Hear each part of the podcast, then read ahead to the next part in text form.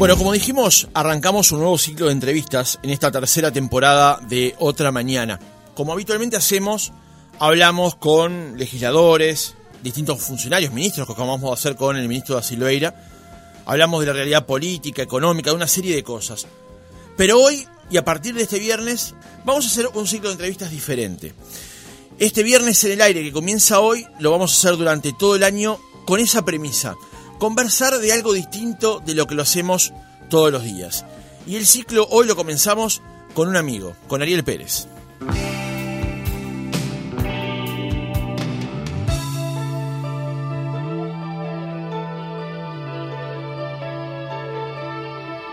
Eligió esta canción de Soda para presentarse en la ciudad de la furia. Ariel es conductor radial y televisivo, es programador, jockey y sobre todo conductor y productor del programa Café Express, que cumple 15 años. Además, es un amigo.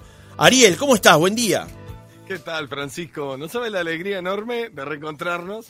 Lo estaba diciendo al aire, nos vamos a reencontrar con Francisco después de tantos años. Y además en una radio que a mí me emociona mucho, porque Oriental es el sinónimo de mi adolescencia. Nosotros en Flores, el fin de semana, salíamos con mis primos a pasear en el auto escuchando Oriental.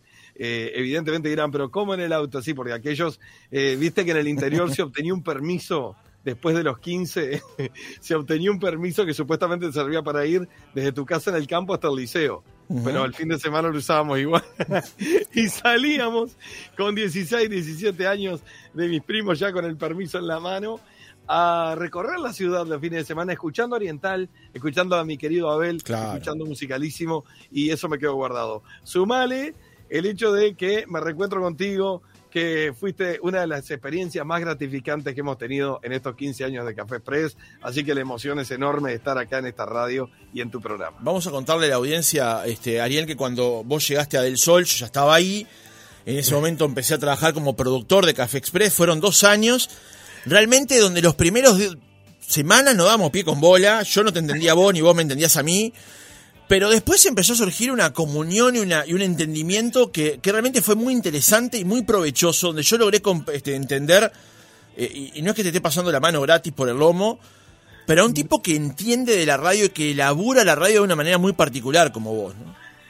Estuvo muy bueno, sí, al principio no nos entendíamos, porque claro, vos venías de un perfil más periodístico, más serio, y yo venía de mi locura. Entonces está, eh, sumale que yo tengo mi locura encima, personal, aquello era increíble, pero se transformó, se transformó y siempre lo digo. Se extraña Francisco. A veces paso noticias. Hoy pasamos noticias nomás de una campaña muy particular de un político en Argentina. Y yo le decía, si tuviéramos a Francisco acá, ya lo estábamos llamando al político. Ya lo teníamos al aire para que contara su, su llamada. Porque las cosas que conseguiste fueron increíbles. Aquella llamada, creo que fue a Dubái, una cosa así, con un tipo que había inventado las zapatillas de Back to the Future, de Volver al Futuro y era uruguayo y lo teníamos trabajando como ingeniero en Dubái y lo tuvimos al aire en la radio, no se podía ni, ni creer. el español que estaba enojado por el nuevo vocalista. El fanático ahí sí, sí, se llama El Sapo. Exacto. Lo tuvimos al aire también. Unas experiencias. Sí, eso era interesantísimo, porque vos de mañana me mandabas unos mails con unas posibilidades de notas y era de lo más disparatado, ¿no? De la primera hasta la última era, empezá a buscar a este a ver si lo encontrás. Y lo interesante es que muchas veces a las, a las 2 de la tarde cuando arrancábamos lo teníamos al aire, ¿no? Y gente que estuvo ahí, hoy sigue siendo amiga de Café Express, como aquella nota que hicimos con Pedro Veleda de Salto, que Pedro se ha transformado en, un fanático de café. El otro día me mandó un saludo grabado desde Salto con otro oyente y bueno, y ya tengo hasta el teléfono, lo voy a ir a visitar, ya le dije cuando vaya a Salto. Todo eso quedó de esa linda época de Del Sol. Hermosa, hermosa experiencia realmente. Vamos a, conversar ahora de tu carrera, este Ariel, y de, lo que significa tu programa, pero yo tengo la ventaja ahora de estarte viendo, estamos conectados a través de Meet, y estoy viendo tu estudio, está muy bien equipado, y ni bien... Eh, la Eso es lo que te iba a decir justamente. Ni bien te conectamos, Jorge Pitaluga, que es nuestro operador, dijo, esa consola la conozco. Contanos qué es lo que estamos viendo. Esta consola de grabaciones, estoy en duda si era de Oriental o de Monte Carlo. Tengo la, duda. Capaz que Jorge debe saber mejor que yo. Pero esta consola, cuando se digitalizan las radios allá por el año 2017, cuando se digitaliza, entonces fue de Monte Carlo, porque ahí ya Oriental ya estaba en Ciudad Vieja. Sí, exacto. Cuando se digitaliza Monte Carlo, la consola queda bollando ahí. Y yo era mi sueño tener una consola retro, porque primero porque me encantan, segundo porque suena que no se puede creer. Funciona como el primer día, tiene algún achaquecito, pero ya le encontré la mano, yo mismo lo soluciono el achaquecito y queda impecable. Y está al aire las 24 horas en mi radio online. Y desde acá envío el programa para todas las radios que nos retransmiten en el interior, en Montevideo, y desde acá se hace el programa para Buenos Aires, que estamos haciendo una experiencia en Buenos Aires los domingos, todo con esta vieja consola que si no me equivoco es del año 82 y funciona como los dioses y la adoro. Increíble. Esa consola, creo Jorge me dice que estaba en Monte Carlo, efectivamente, cuando Monte Carlo y Oriental eran la misma parte de la misma empresa, digamos, ¿no? Había una similar en Oriental que estuvo funcionando, Jorge, hasta este enero del año pasado, justamente, cuando hicimos el cambio de la consola nueva digital, justamente, y creo, si no recuerdo mal, que una similar a esa la tiene Guillermo Ruffini, si no recuerdo mal. Jorge me confirma que efectivamente sí. La verdad que eh, quiero, que, quiero conseguir otra. Así que si la que cambiaron no la tiren, no la tiren, avísenme que yo paso. Yo paso y la levanto. ¿eh? Ariel, 15 años de Café Express. Este, lo vas a festejar, vas a hacer un, un baile dentro de poco, pero contamos cómo nació esa historia porque creo que merece la pena ser contada.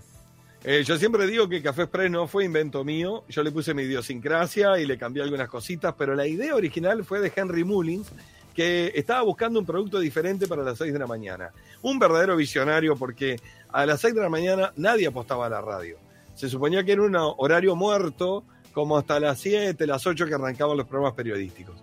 Pero Mullins tenía una visión de que hay mucha gente que en ese momento se estaba mudando hacia la costa de Oro o a vivir un poco alejado del centro de Montevideo y se tenía que levantar a las seis para llegar con tiempo al trabajo. Claro. Y tenía una hora, dos horas muertas allí, donde vas en el ómnibus escuchando radio, pero no tenés nada para hacer y le prestás más atención a la radio. Además, se comenzó a dar un fenómeno que hoy ya está confirmado en muchas ciudades grandes como Buenos Aires, el horario de 6 a 9 o a 10 de la mañana es de los de mayor audiencia de la radio. Es una cosa increíble por ese mismo fenómeno. La gente se mudó más lejos del centro y tiene que levantarse más temprano, tiene que mm, trasladarse durante hora, hora y media en el auto o en el ómnibus o en lo que sea y va sentada esperando escuchar algo que le entretenga. La idea de Mullins era emular aquel viejo programa de Carrizo, que estuvo en Radio Sarandí en la década del 60 o 70, eh, donde Carrizo arrancaba golpeando tachos a las 6 de la mañana, pero él lo quería modernizar. Claro. Entonces, su idea era modernizarlo. Y nunca pensó en mí como el conductor, sinceramente. Él, eh, yo en ese momento era programador de Metrópolis y andaban buscando a la persona que pudiera conducir este programa. No se acordaban, porque había cambiado todo el staff de la radio, que yo ya había hecho programas en Metrópolis al aire en el año 98, incluso hice una suplencia de seis meses de Mónica Willington en su programa Nadie es Perfecto, de, que era el programa más importante de la radio de 9 a 12. De, fui productor de Luis Carballo. Había tenido una carrera en la radio, pero se había visto cortada por unos años que me fui a trabajar a otro lado y que además la radio hizo un cambio total de personal. Entonces yo era como empezar de cero en Metrópolis. Hasta que ahí se da el milagro. Mullins estaba en la puerta de la radio y por la vereda venía Jorge Pozzi, uno, un operador histórico, fue operador de Víctor Hugo Morales. Eh, creo que sigue trabajando en el Sobre a esta altura, Jorge. Mira. Si no se jubiló, está ahí. Jorge Pozzi había sido eh, jefe de operadores en el año 98, cuando yo había tenido esa experiencia como conductor en Metrópolis. Cuando se encontró con Henry, le preguntó quiénes eran los que estaban trabajando. Henry le dio mi nombre y la pregunta de Jorge fue: ¿qué programa hace Ariel? Y la respuesta fue: ninguno. Él es programador. Y fue Jorge el que le dijo a Mullins: lo estás desperdiciando, ponelo al aire, que te digo textual las palabras: el canario mata. Esa fue la palabra de Jorge Pozzi. recordemos a la, gente que, tal vez no lo sepa, eh, Ariel es un fiel embajador de Trinidad, del departamento de Flores. E, es él y Flores atrás, digamos, ¿no? que hoy está festejando Trinidad su aniversario. Exactamente. 1804 se fundaba la ciudad. Y bueno, te cuento que eh, entró Mullin corriendo a la oficina donde que compartíamos además y donde yo trabajaba en mi escritorio armando toda la música de las 24 horas de Metrópoli. Y me preguntó, ¿vos, vos salís al aire? Me dijo. Y le dije, sí, eh, siempre lo he hecho y le conté que había tenido una experiencia en esa misma radio mucho antes que él llegara. Y ahí, eh, no sé, otro milagro del destino, viste que las cosas cuando se concatenan para que se den. Claro. Alguien que todavía me pongo a pensar quién fue y no lo recuerdo, me había acercado un DVD con un programa de televisión que yo había hecho en Flores en el año 2007, en año 2007. Un DVD que andaba perdido y que tenía un programa. Y cuando Mullin me preguntó si tenía algo para mostrarle, lo único que tenía era ese DVD que alguien me había dejado en la radio. Y le mostré eso. Ya, lo único que tengo es un DVD, es de televisión, no es de radio, pero alguna referencia te puede dar. Bueno, se lo llevó, lo vieron con el gerente general, eh, lo vio el, dueño de la radio, se reunieron y ahí volvieron con la propuesta de que hiciera Café Express, que no se llamaba así al principio. No, y se iba a llamar de una forma muy extraña además, ¿no? Muy extraña, porque yo tenía que respetar dos nombres distintos de dos programas seguidos que tenía Metrópolis. Metrópolis tenía de 6 a 7 un programa que se llamaba Café con leche. Y de 7 a 8 otro que se llamaba Perlas Musicales de Metrópolis. Entonces era muy raro. Yo arrancaba el programa, tenía la apertura de Café con leche y después seguía de largo a pesar de que había un cierre y una apertura de Perlas Musicales de Metrópolis. Era algo así. El programa era todo uno, pero tenía dos espacios distintos. Claro. Es difícil remar un programa que se llame Café con leche. ¿eh? Claro, y yo estaba esperando la oportunidad de cambiarlo. La oportunidad se me dio en un momento que se hace un cambio donde aparece Aldo Silva, ahí se propone que Aldo se extienda o arranque un poquito antes, o sea, a mí se me acorta el programa, pero me da la oportunidad de decir, ¿y si unificamos todo y le ponemos Café Metrópolis para aprovechar el café que ya se había instaurado? En la, en la gente, porque había empezado a mandar mensajes y todos decían café, café, café, y quedó por café. Ahí le pusimos Café Metrópolis y cuando se da que la radio no quiso más el programa y se me da la chance, que también lo agradezco a Metrópolis, porque cuando la radio me dice basta, eh, que fue al año más o menos, porque venía un cambio total de programación. Y consideraban que lo que ellos querían hacer ahora no tenía nada que ver con lo que veníamos haciendo. Entonces el gerente general nuevo me plantea que tengo que cortar el programa. Y ahí surge la posibilidad de hacerlo en otra radio, en la ley FM, pero obviamente era un poco antiético esa idea que era de Henry y de la radio llevarlo a otro lado. Eh, me acuerdo que me encontré con Alfredo Leirós y Alfredo Leirós me dijo, hablalo, plantealo directamente, no te vayas a otra radio sin plantearlo antes. Y así fue. Lo planteé eh, con Henry Mullins y con el gerente general eh, de esa época, que se llamaba Tabaré. Los uní, los reuní y les pregunté, si me daban la autorización para esa idea de programa seguirla haciendo en otra radio. Me dijeron que sí porque ellos no la querían más y ahí fue que comenzó la época de oro. le cambiamos, le pusimos Café Express para que fuera más genérico y lo pudiéramos adaptar a cualquier situación. Claro.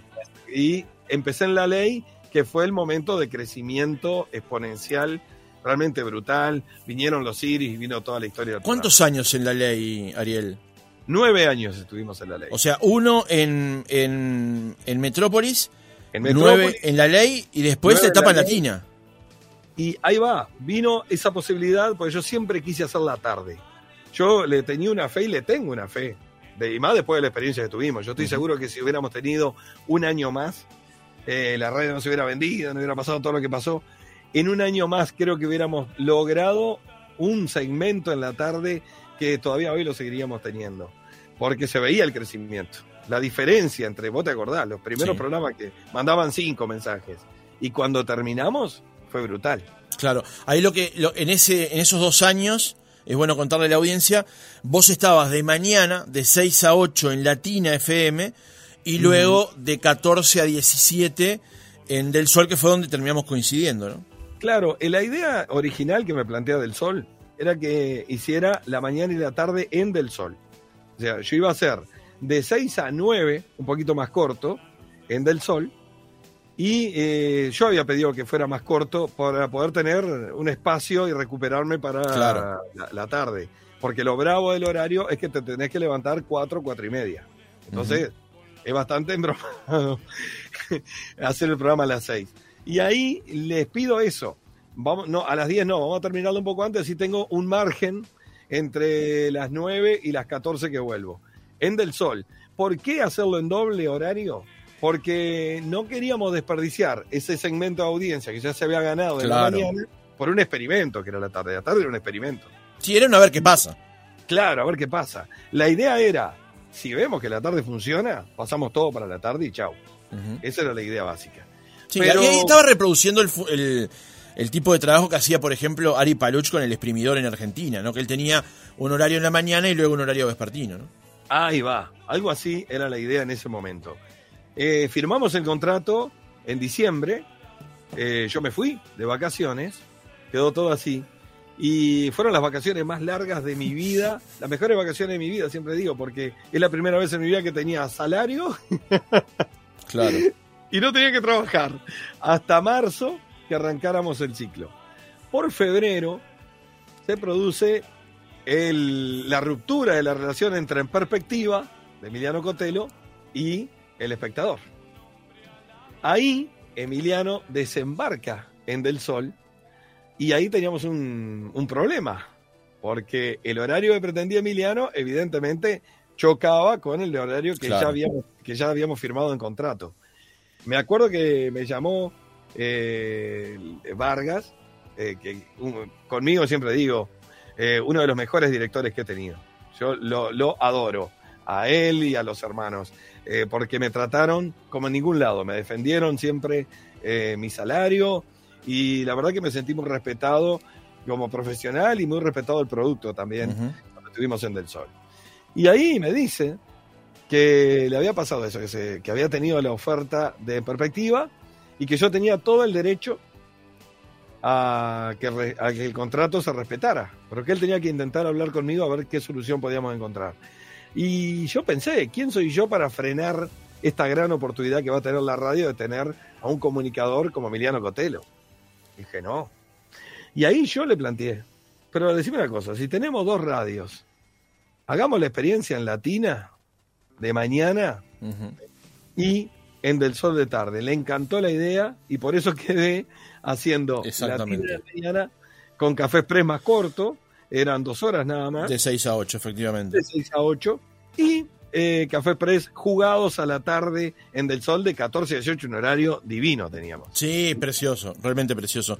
Ariel, una de las cosas que advierto en, tu estudio allí son los iris y esos iris son este, eh, la representación, digamos, del apoyo de tu audiencia, de esa que te acompaña de los años en la ley, en Latina, en Del Sol, y luego las otras aventuras que tuviste. Eh, muchas veces la audiencia habla, de vos. ¿Qué decís vos de tu audiencia?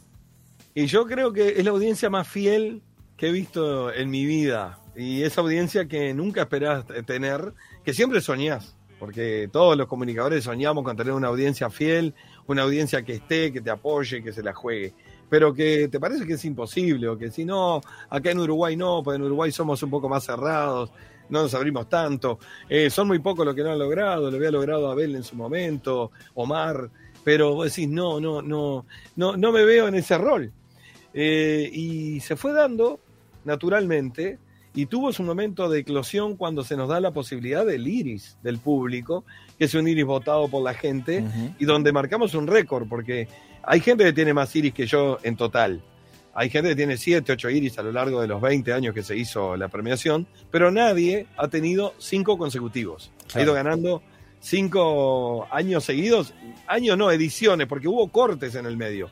Yo estoy seguro que si no hubieran existido esos cortes como el que tuvimos en 2014 por la Copa América, aquella extra que se hizo. Sí, la de Estados Unidos. Se suspendió. Lo que tuvimos en el 2018, creo que fue que tampoco se hizo, no me acuerdo el motivo. Ah, se iba a hacer en diciembre, coincidía con un partido de Uruguay y no se habían dado cuenta, o sea, no, no, no, no lo iban a transmitir los canales.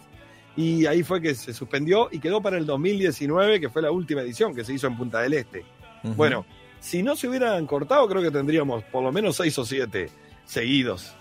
Pero para mí un orgullo, la gente empezó a votar y nos transformamos en una especie de imbatibles en cuanto al voto popular, gracias a la gente totalmente, la gente que hacía campaña, la gente que se la jugaba, la gente que eh, pedía a sus familiares, les mostraba, hacían campaña la que yo no puedo hacer.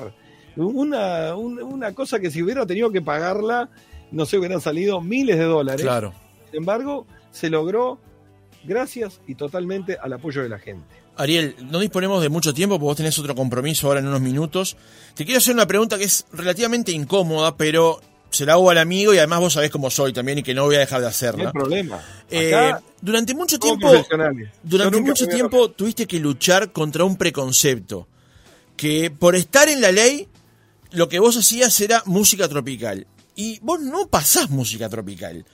Vos te gustan los oldies, te gusta, no te digo el rock and roll como me gusta a mí, pero te gusta un cierto tipo de rock and roll y de música en particular.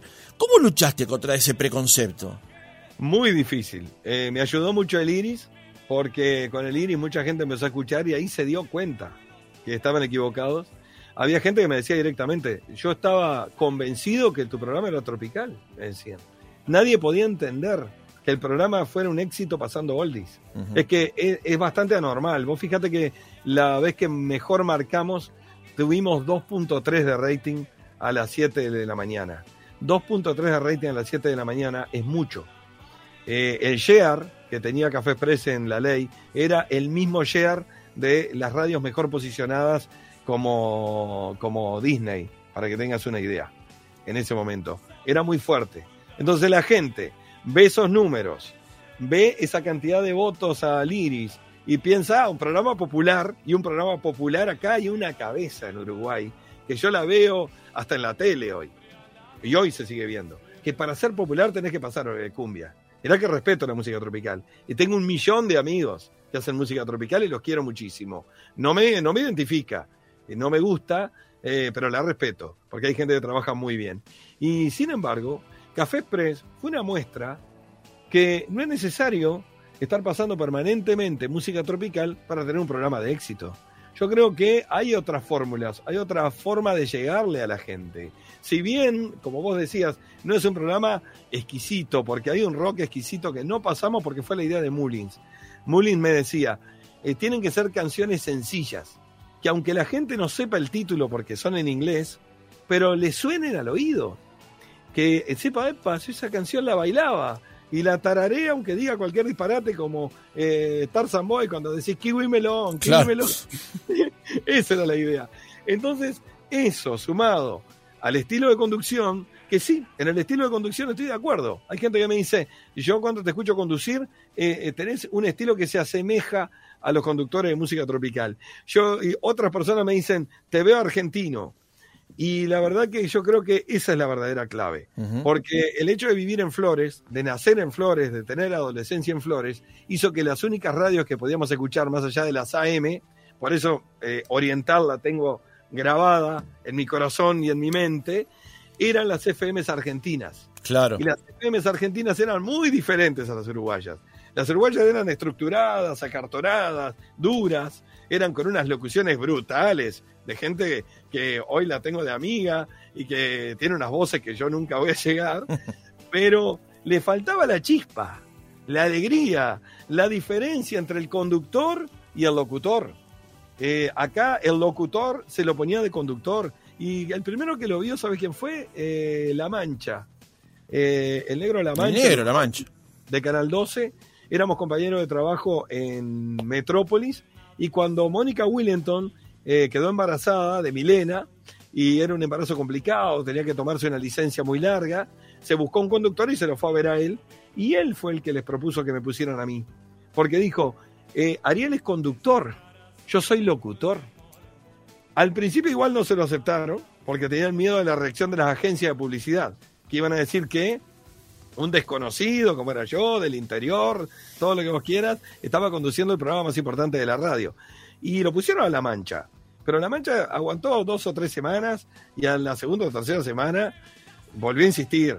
No es el programa para mí, yo soy un locutor, uno de los mejores locutores del Uruguay hoy, y en ese momento.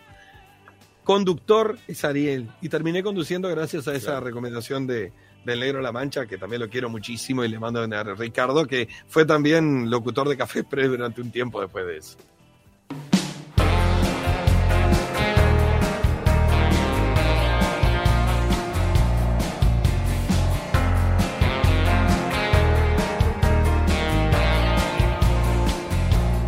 Es esto que estamos escuchando, Ariel?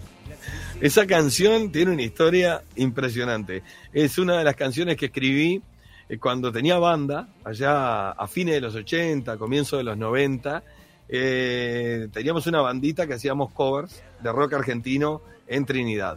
Y nos movíamos en cuatro lugares. Hacíamos eh, toques en Trinidad, Durazno, Paso de los Toros y Cardona. Era como nuestra área de influencia en ese momento. En un viaje, en un viaje a, Paso de los Toros, tocábamos en un boliche, había un boliche que se llamaba Black City. la ciudad negra.